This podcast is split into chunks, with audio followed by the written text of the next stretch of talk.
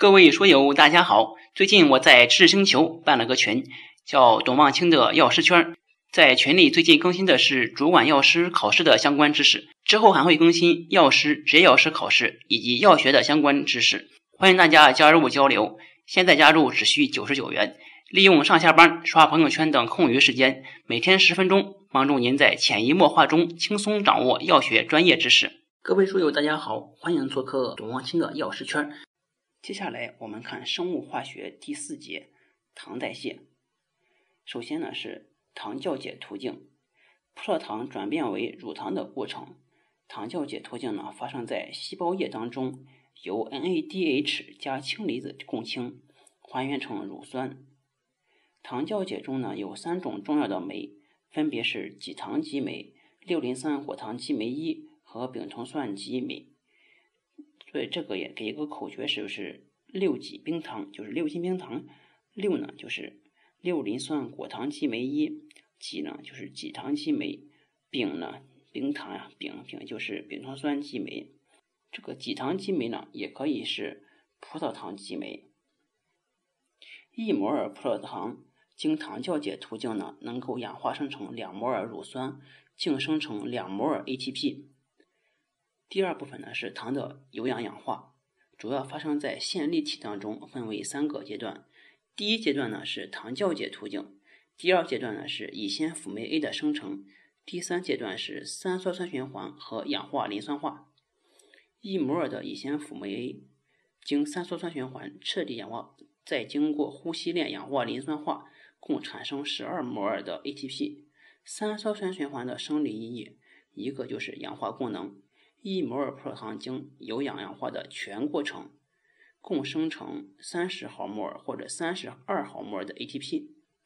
第二个呢是三大营养物质彻底氧化分解的共同途径，又是三大物质代谢的相互联系的枢纽。第三个呢是为其他合成代谢提供小分子前提。第三大点是磷酸戊糖途径，磷酸戊糖途径呢是另一个重要的途径。它包括第一阶段的氧化反应和第二阶段的集团转移反应。生理意义在于两点：一点呢是产生 NAD，第一点呢是产生 NADPH 加氢；第二点呢是产生五磷酸核糖。这个 NADPH 加氢呢，它能够维持谷胱甘肽的还原性。产生的五磷酸核糖呢，能够参与核苷酸及核酸的合成。第四点呢是糖原的合成与分解，肝糖原主要由胰高血糖素调节，肌糖原受肾上腺素调节。在肝糖原的合成当中呢，UDPG 为合成糖原的活性葡萄糖。糖原合酶是糖原合成的关键酶，糖原分解的关键酶呢是糖原磷酸化酶。肝糖原可以直接分解为葡萄糖以及易于补充血糖。由于肌组织中缺乏葡萄糖六磷酸酶，肌糖原进行糖酵解或者有氧氧化。第五点呢是糖异生，由非糖物质乳酸、丙酮酸、甘油、升糖氨基酸等转变成糖原或者葡萄糖的过程称为糖异生。糖异生只发生在肝脏和肾脏里面。糖异生呢有四个关键的酶，即丙酮酸羧化酶、PEP 羧基酶。果糖二磷酸酶一，葡萄糖六磷酸酶，一个小口诀是酮羧锅二乙泼硫酸，酮羧呢就是丙酮酸羧化酶，锅二乙呢就是果糖双磷酸酶一，葡萄糖六磷酸酶就是泼硫酸嘛，葡硫酸就是葡萄糖六磷酸酶，还有一个就是 PEP 缩基酶，也叫磷酸烯醇式丙酮酸羧基酶。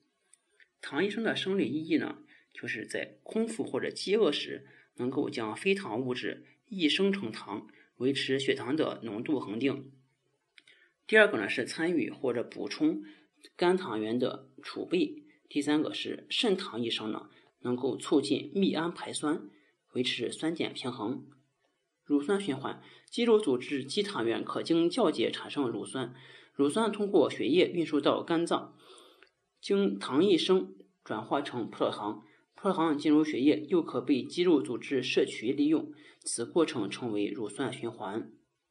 最后一块呢是血糖及其调节，血糖的正常值呢是三点九到六点零毫摩尔每升，调节呢是胰高血糖素、肾上腺素和糖皮质激素呢都有升血糖的作用。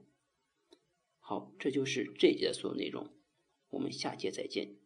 下载智星球，找董望清的药师圈，每天十分钟，帮助您在潜移默化中轻松掌握药学专业知识。